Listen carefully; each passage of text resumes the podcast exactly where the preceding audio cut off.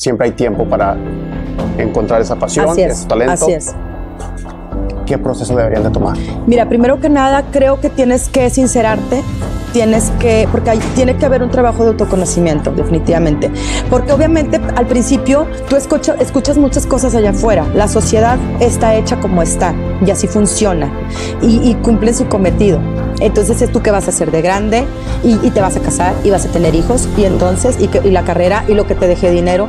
Y aparentemente el asunto de la artisteada es como lo más negado porque es muy sufrido. Entonces la gente sabe que no, te- no vas a hacer dinero, que te vas a morir de hambre, que vas a sufrir mucho, lo cual no es verdad.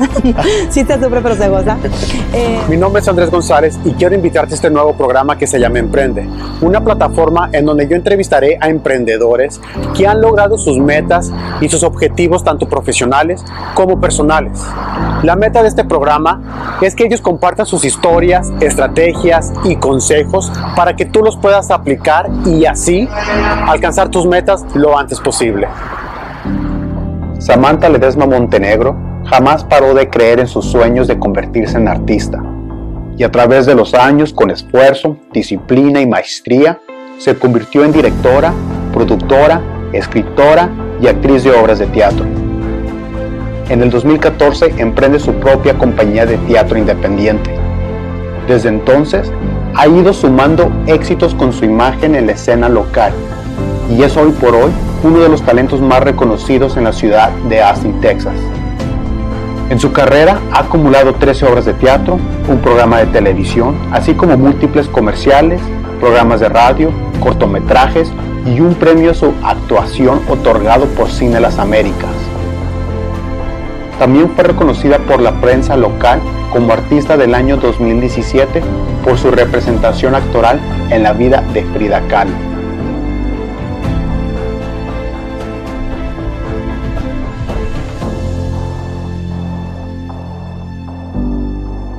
Samantha, muchas gracias. gracias a ti por la invitación. Un gusto. Samantha, escritora, productora, directora, actriz. Todóloga. sí, un poco de todo. Dime, ¿siempre ha sido tu sueño? Siempre. Desde chiquita. Desde muy pequeña sabía que quería ser artista. No sabía cómo, no sabía eh, todas las opciones que habían afuera, no conocía toda la información que ahora se puede tener. Em, en aquel entonces yo solo sabía que no, que mi cabeza no funcionaba de la misma manera. Yo no quería ser doctora, no quería ser maestra, no quería ser nada de lo que todos decían. Y yo decía, yo voy a ser artista, pero no sabía qué, no sabía cómo, pero sí de alguna manera siempre lo supe. ¿Cuándo empezaste? Yo empecé muy chiquita bailando en el cuerpo de baile de, de uno de los teatros infantiles en mi ciudad, que son de los más reconocidos. Y mm, solamente bailaba, no tenía la oportunidad de actuar, pero estuve pegada al teatro desde los seis años. Mi- mis papás son muy, eh, muy amantes del teatro. Viajábamos dos veces por año a ver teatro exclusivamente. Entonces me llevaban desde muy pequeña Te inculcar. Sí, Sí. y fue, fue como, sí, definitivamente fue algo que entró para quedarse. Em, yo recuerdo que la primera obra que vi yo no me podía mantener sentada. El, el- el nervio y la emoción y el impulso me levantaba del asiento. Todo el mundo estaba sentado y yo brincaba y brincaba. Me, me tenía que volver a sentar. Y yo me preguntaba, estábamos en unos palcos, entonces yo podía ver eh, un poco detrás de la escenografía. Y a mí me preocupaba mucho, pensaba, yo decía, ¿por dónde entran los actores? ¿Dónde comen? ¿Ya comieron? ¿Dónde está su ropa? Eh, ¿Cuánta gente hay atrás? Pues me llamaba mucho la atención la escena, pero también me, me hacía, me cuestionaba mucho sobre lo que pasaba atrás. Y recuerdo que una de las obras que más me impactó tenía eh, cuatro caballos en escena y tenían unas como corredoras y echaban humo, entonces no se veían las corredoras y los, y los caballos corrían. Entonces era muy impactante ver cuatro caballos en escena y la pregunta era, ¿ya comieron? ¿Por dónde entraron los caballos? Este, ¿Quién los trajo? ¿De quién son? Entonces, sí, yo, yo viví el teatro desde muy pequeña, desde todas sus áreas. Estás en la escuela y me imagino que estás pensando, pero ¿por qué estoy estudiando si quiero ser artista? Todo el tiempo. Todo el tiempo porque siento que las personas que nos dedicamos a esto, que tenemos alguna afinidad con el arte, siempre nos estamos cuestionando cosas y siempre estamos pensando como en otro mundo, en otro universo, siempre estamos como creando. Y sí, definitivamente, eh, recuerdo, por ejemplo, haber estado en la primaria y mis juegos eran a dirigir. Entonces tú aquí, tú te sientas y tú haces y ahora le dices y entonces hacíamos como los pequeños este, sketches, montaba coreografías. De hecho, eh, recuerdo que varios de los bailables que hacían las niñas mayores los ponía yo para las asambleas. Entonces súper regañona y ya sabes, muy, muy, muy directora. Siempre, siempre fue así. Y sí, sí, para mí era una perdera de tiempo, no entendía las lógicas de, de lo que nos estaban enseñando, no entendía el sistema.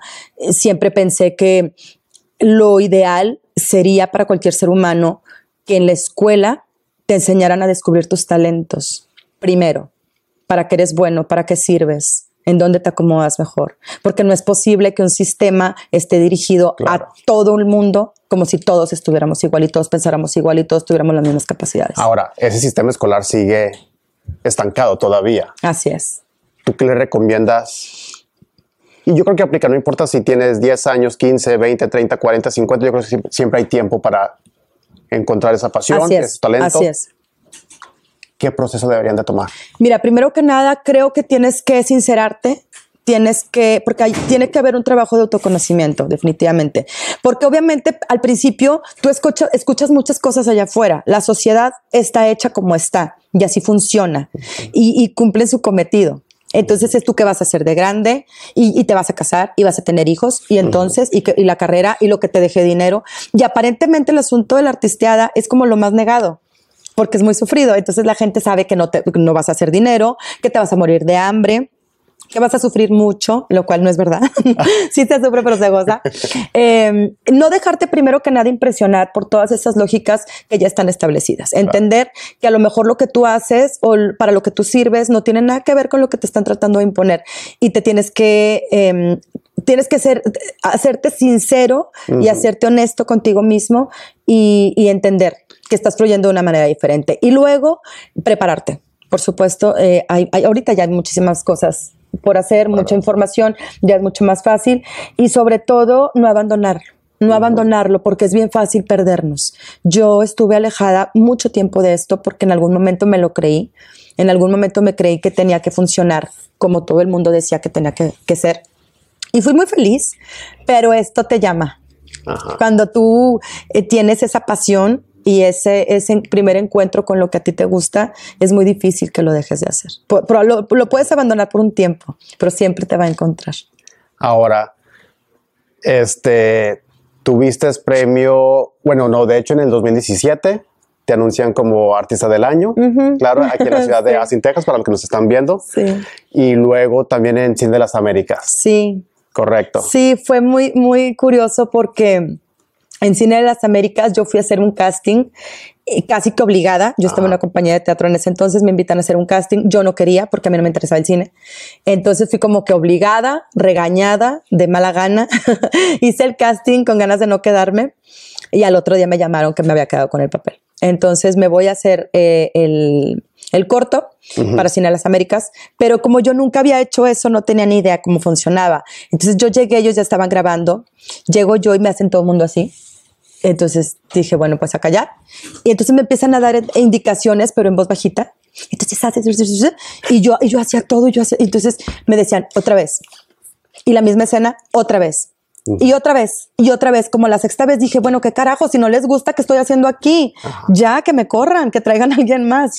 Yo no entendía que las escenas se repiten y se repiten porque tienen que tener muchos ángulos. Yo creía que yo me estaba equivocando. Estaba muy frustrada, yo lo que quería que se terminara. Y agradecida obviamente con, con, la invitación y todo, pero sí era muy frustrante porque el teatro es diferente, el teatro funciona de una, es una en vivo y vámonos. Acá era corte y corte y corte y corte y se me iba la emoción y se me ve la energía tremendo. En fin, cuento corto, a los meses me llaman para decirme que había ganado eh, un galardo de ¿En, Cine de las Américas. Felicidades. Gracias. ¿Para ti eso es éxito? Qué buena pregunta. Para mí el éxito lo empecé a vivir desde que tomé la decisión de, de emprender teatro independiente. En ese momento me consideré la mujer más exitosa. Porque estabas haciendo algo que te gusta y que te hace feliz, me imagino. Totalmente. No puedes tú pararte en un escenario sin tener esta pasión, porque de lo contrario no podrías proyectarle a la gente todo lo que la gente siente allá. imagínate, es una locura. Tenemos a un grupo de adultos contando una historia que no es verdad, haciendo personajes que no existen, con un público allá que también paga para que le vengan a decir mentiras, porque nada de esto es real.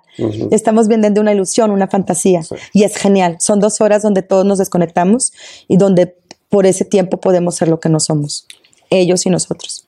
¿Cuál es el riesgo de no seguir lo que, lo que te hace, lo que en verdad te llama? ¿Cuál es el riesgo? Yo creo que la insatisfacción, el levantarte todos los días y sentirte culpable por no tener la valentía de arriesgar porque al final el riesgo trae muchas consecuencias, por supuesto, tomarte el riesgo, se duele, se sufre, pero no te arrepientes jamás de haber tomado la decisión porque no podrías estar haciendo otra cosa. Una vez que tú vives ese momento de encontrarte con lo que a ti te gusta, es bien difícil que lo puedas soltar. Si lo sueltas, te vas a arrepentir, estoy segura. ¿Y el fracaso? ¿Lo has enfrentado? Muchísimas veces, todos los días, todo el tiempo. Sí, sí, esto es, esto es un trabajo donde se, fracasa. Es, es, más, eh, de hecho es lo más seguro que tú tienes, el fracaso. Porque imagínate que yo empiezo escribiendo el libreto. Todo lo que yo produzco lo escribo yo. Entonces todo empieza en una idea acá. Imagínate el proceso de empezar a escribir, empezar a inventar personajes, empezar a, crearles una personalidad, una historia, por qué reaccionan así, qué está pasando acá, por qué vienen, de, dónde vienen, a dónde van. Todo este asunto. Y nada garantiza, para empezar, que ese libreto lo vayas a terminar, porque en algún momento se te va la inspiración y se acabó. Y ya no lo vuelves no lo vuelves a tomar. Yo tengo proyectos por ahí que no se han terminado, que tienen cinco años y no se han, no se han podido terminar. Ya han ocurrido otros en el proceso. Entonces ya desde ahí puedes estar escribiendo y no saber qué va a pasar. Y luego el hecho de que termines un libreto no significa que el proyecto se va a llevar a cabo. Hay proyectos donde dos días antes estamos haciendo cambios bien importantes que mm, si los actores no se comprometen con el proyecto, todo se va al carajo. Un, un trabajo de tres meses puede irse a la basura en un minuto. Entonces, estamos lidiando con el, fracaso constante. De hecho, que salgas escena, hagas un chiste y la gente no se ría, ya es un fracaso. Ya es un fracaso. Nosotros estamos tras bambalinas esperando cuando, cuando la gente está llegando. y Estamos escuchando las voces de que la gente ya está entrando y empiezan los nervios y la adrenalina y el miedo es, ¿y les irá a gustar? Porque imagínate, es crear el proyecto, que salga el proyecto, hacerlo una realidad, pero ahí no acaba la cosa. Ahora es vamos a ver si sale y ahora vamos a ver si les gusta. Entonces, el riesgo es constante. Nosotros los, actores principalmente vivimos con esto todo el tiempo. Inviertes dinero, pierdes, a veces el teatro no se llena, a veces tienes un proyecto que dices, este es el de a de veras y no y luego haces un proyecto ahí medianamente y resulta. Entonces acá nunca se sabe. Y a pesar de la incertidumbre, ¿qué es lo que te mantiene a pie? Porque, bueno, uno es enfrentar el fracaso y el fracaso te llega. Yo, fíjate que en vez de fracaso yo le llamo pruebas. Claro. ¿Verdad? Retos, sí. Retos. Sí, sí, sí. Y no porque hayas fracasado, eres un fracasado. Exacto, por supuesto. Al contrario. Eso te da, te hace más valiente, de hecho. El ir de fracaso en fracaso te llena de valor para continuar. ¿A ti qué te mantiene en pie? Son varias cosas. Primero, el compromiso que tengo conmigo de hacer lo que amo hacer. El compromiso que tengo con los actores que me siguen en, la compañía de darles, de darles más para seguir estando en el escenario. Em, el público me ha dado muchísimo yo he sido una persona muy favorecida, muy, muy favorecida. Desde mi primera obra nos arroparon, nos, nos adoptaron y, me han dado muchísimas satisfacciones, me han dado mucho amor, mucho cariño, mucha entrega. Yo soy una persona bien acompañada, constante, aunque esté sola. Allá afuera hay un montón de gente que, que me ha demostrado muchas cosas. Y lo que más me aterriza raro, mi familia. Yo no vivo con mi familia, mi familia está en, en México, pero sabes que siempre que nos vemos se encargan de aterrizarme. Porque entonces yo sigo siendo la hermana más pequeña de la familia, sigo siendo la hija de esta señora. entonces aquí te me calmas. Tú no eres la artista, tú eres directora, no eres escritora, tú eres. Nada, no eres nada, no eres nada. Sabes que yo llego a, mi a la casa de mi madre y te lo juro que al día siguiente de que yo llego, ¿quién va por las tortillas? Samantha. Samantha. Y es real. Y es real. Y yo, pero yo, por, pero ¿cómo? Sí, claro, tú hace mucho que no haces nada en esta casa, vámonos. Entonces, yo soy productora. no, no aquí no eres nada, vámonos. Y de verdad, y te lo juro, me mandan a la tienda cuatro o cinco veces al día por todo lo que se le olvida a mi mamá. Si vamos de paseo, es padrísimo. ¿Sabes que vamos de paseo y no me dejan manejar? Yo voy a la cajuela, soy la más pequeña, entonces me echan hasta atrás donde nadie cabe y ahí voy en mi camioneta. Es divino, es divino porque ellos no, ellos no viven esto conmigo. Al principio me daban likes en Facebook, me decían cosas bonitas ya no, me ignoran, se hartaron ya. Entonces es, es, muy bonito porque para ellos yo sigo siendo la hermana pequeña de la familia y para ellos no significa absolutamente nada lo que hago. O sea, claro, están contentos y, y, y cuando pueden y tienen el chance me escriben en privado, me dicen cosas muy lindas. Sé que están orgullosos, que están contentos, pero ya es como, ay, qué flojera, ya va a ser otra obra. Sabes que recientemente vino mi madre, eh, hice una pasarela, me invitaron a, modelar un traje típico y le dice la organizadora, salga, salga ya que va a empezar la pasarela para que le tome fotos. Y dice mi mamá, yo estoy harta de ella, ya no la quiero ver. y tenía como tres días aquí apenas. Sí, sí, ella, ella extraña mucho a su hija, extraña mucho a su hija, la que no es, la que no es artista. ¿Cómo enfrentas las críticas? Yo creo que hay dos voces. Bueno, hay varias. Una, la interior. El que, no, no puedes. No, no eres suficiente inteligente. No, no eres suficiente fuerte. No, no eres capaz. No tengo el dinero, no tengo eso, no tengo nada. No tengo el apoyo, lo que tú quieras. Esa es una, la interior. Sí. Y luego la otra es la gente, el público.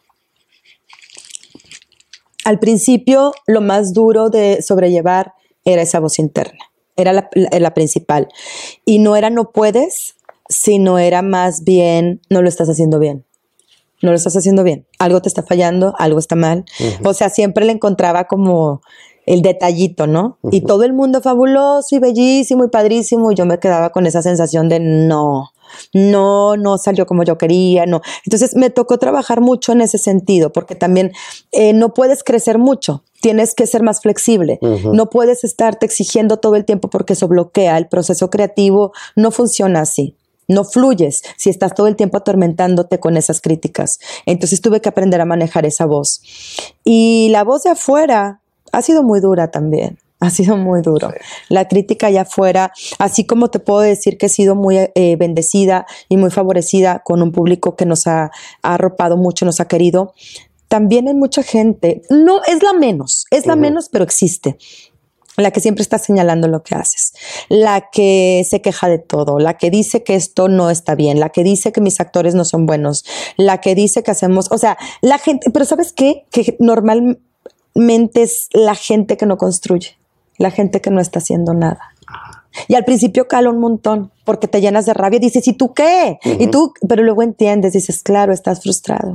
Claro, tienes que ponerte del otro lado. Porque yo te voy a decir una cosa, yo puedo aceptar que venga alguien del público y me diga a mí, no me gusta tu obra. Perfecto. Es más, si quieres te regreso el dinero del boleto, no pasa nada. O sea, yo con eso no tengo ningún problema, porque puede gustarte o no, y estás en todo tu derecho. Lo que cala es cuando escuchas a gente que nunca se ha sentado a ver una de las obras y habla porquerías allá afuera. Porque además no solo, no solo tienen un juicio, sino que lo emiten y entonces lo empiezan a regar. Y por puro gusto, por placer, porque probablemente no están haciendo nada y, a veces escala que el otro sí esté haciendo y, y se entiende. Yo lo entiendo, a veces no es fácil, no es fácil lidiar con una persona que está haciendo lo que ama hacer, una persona libre, molesta, molesta un montón porque te espejeas, te enfrentas a eso que tú no quieres. Dices, mira, ella sí, yo no Ah, no, pero a mí me gusta mi vida, me encanta. Pues sí, pero si te encantara no te estarías quejando todo el tiempo o no te estarías metiendo en lo que hacen los demás. Y sí, la verdad es que sí ha sido difícil. Primero porque soy mujer. Todavía sigue estando como muy estigmatizado este asunto de, los, de las actrices. Todavía. A mí me ha tocado escuchar como que soy una adicta, Em, que por ejemplo que yo no, yo no subo de peso porque tengo, eh, consumo cocaína como una loca, que tengo trastornos alimenticios, que em, soy neurótica, que tengo mal carácter, que, bueno, Miles, miles. Yo recuerdo en una ocasión cancelé una de mis obras, hubo un problema de, producción y yo estrené un viernes, el sábado tuve que cancelar por conflictos con, con el elenco y yo no salí a dar ninguna explicación porque no lo consideré necesario en ese momento porque todo estaba muy fresco. Y entonces dejé que la gente hablara. Y tú no te puedes imaginar las cosas que la gente llegó a decir. Samantha, con, con la plática sobre las críticas, ¿qué consejo puedes darle a las jovencitas, a los jovencitos, o es más, no importa la edad, ¿qué consejos puedes dar, le podrías dar tú para que callen esa voz? Yo creo que primero que nada centrarte en ti, en que tú estás haciendo el trabajo. Nadie más allá afuera puede saber lo que está pasando en este, en este universo ¿no? de, de creación. Y creo que es una manera también de honrarlo, ¿no? no, no prestarse, no dejarse apabullar, porque al final eso sí logra dañar mucho. Uno puede decir, a mí no me importa el que dirán, a mí no me interesa lo que digan, a mí, y es de alguna manera puede ser cierto, pero también cuando ya es mucho, mucho, mucho, no, no, no somos de plástico, sentimos, nos cala y tampoco puedes andar dando explicaciones a todo el mundo. Imagínate que cada cosa que se dice tú tengas que salir a desmentir, no se puede. Entonces uno tiene que aprender a lidiar con eso y no dejar que eso eh, permee esa parte creativa que no te espante. Al final esas, esas voces siempre van a estar ahí hay que, hay que aprender a vivir con eso, porque también por ahí dicen no hay publicidad mala. Entonces, de repente muchas cosas. Sí, sí, padre, porque de repente me han llegado a decir, oye, es verdad que, y yo hasta ya de por gusto nada más hago como. Tal vez. y entonces ya digan lo que quieran, ¿no? Y este, se, se dificulta, pero no es imposible. hay, que, hay que aprender cómo a separarlo y entender que es parte de. Es parte de. Hace rato estaba comentando contigo detrás de la cámara y me estabas diciendo de que yo pinté estas paredes, yo hice esto, yo acomodé esto. Bueno, vaya, prácticamente tú sola y ahora también con el apoyo de ese de tu pareja, con Andrés, mi tocayo. Este, muchos pueden encontrar la excusa de que no tienen el apoyo monetario o el apoyo moral, no sé, vaya, mil y una excusas. Sí. ¿De dónde sacas esa fuerza? ¿Qué cosas haces que, este, que te mantienen constantemente activa y, dices, me importa, venga? Yo creo que mi principal talento es la terquedad. Soy una mujer muy terca, pero necia, necia, que digo, es por aquí, por ahí va. Y, y eso creo que también se puede desarrollar se puede pulir cuando te lo pones no como un reto. Yo no soy una persona de retos. Yo creo que soy una persona de paz y a mí me gusta estar en paz conmigo. Yo creo que mi peor enemigo podría ser yo. Yo lo he dicho muchas veces allá afuera, yo le puedo perdonar a todo el mundo todo, pero a mí no. Entonces, como quiero estar en paz, prefiero llevármela tranquila conmigo misma. O sea, hacer las paces y, y vámonos a gusto las dos, ¿no? Porque si yo me fallo a mí, entonces sí tengo un conflicto enorme. Entonces, eso es lo que yo creo que me mantiene, que no me podría yo perdonar el no hacer porque tengo limitantes. Limitantes tenemos todos. Cuando yo empecé en esta compañía, eh, estaba con dos actores que fueron los con los que inicié. Y fue justamente en este teatro, en este lugar fue mi, fue mi, mi debut. Y claro, tú acá desarrollas una idea y eso funciona perfecto, pero llévalo a cabo, hazlo realidad. Y entonces todo eso que tienes en la cabeza puede ser que no suceda como tú lo tienes pensado, concebido. Entonces también hay que aprender a soltar eso.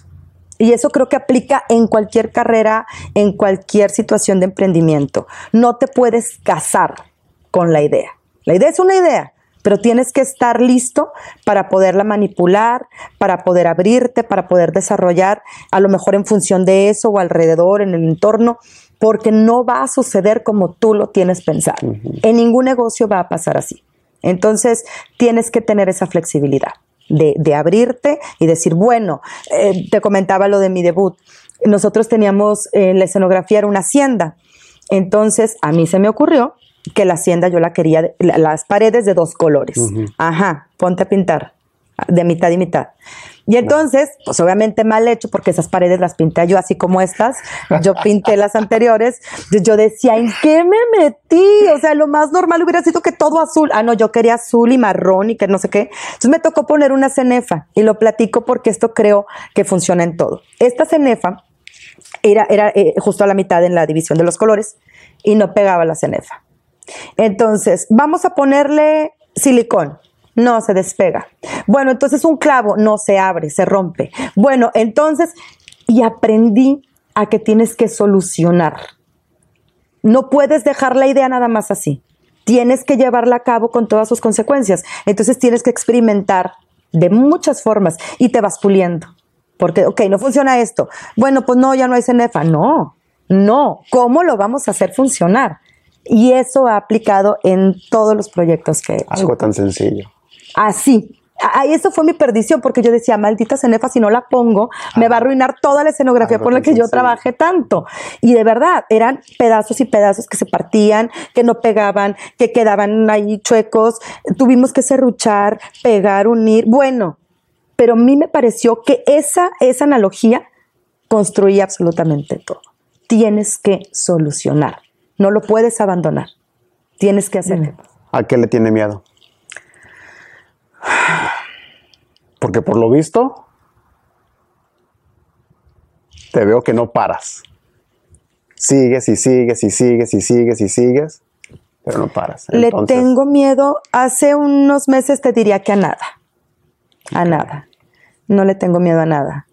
Eh, lo único que me podría mermar un poco sería, por ejemplo, la falta de mi familia, el no tenerlo cerca, el no pasar suficiente tiempo con ellos, porque también emprender implica muchos sacrificios y gran parte de esos sacrificios es que no estás. Nosotros, por ejemplo, los actores, cuando estamos en, producción, em, no podemos ir a ningún lado estamos en ensayo. Cuando toda la gente se está divirtiendo, hay fiestas, hay muchas cosas por hacer, nosotros no podemos, tenemos que estar en ensayo, entonces nos perdemos de mucho. Pero creo que ahorita en este momento te podría decir que lo que me da miedo es no tener el rendimiento suficiente, me refiero físico, em, para poder continuar. Porque sí, obviamente, después de tantas producciones y tanto desgaste y tanto estrés, a veces sí ya se resiente, se resiente y eso me da miedo, me da mucho miedo em, tener que parar por no poder. Eso, eso, es lo único que me... Interesante. Sí. Antes de hacerte la última pregunta, ¿Dónde es que te pueden encontrar en redes sociales, página de internet? No se vaya. Fíjate, todo, todo el tiempo que tengo haciendo esto y he sido súper vaga en ese sentido. Todo el mundo me dice, y es que tu página, y es que no sé que no he tenido tiempo, porque como podrás ver, yo lo hago todo.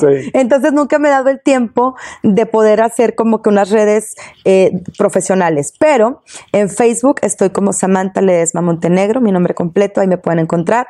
Y la página de Crearte Producciones es la página de la compañía. Estamos en Facebook y en Insta estamos como Soy Crearte. Perfecto, yo pondré los links abajo, en el, abajo del video y también pondré ahí exactamente cómo se deletrea para que te puedan encontrar fácilmente.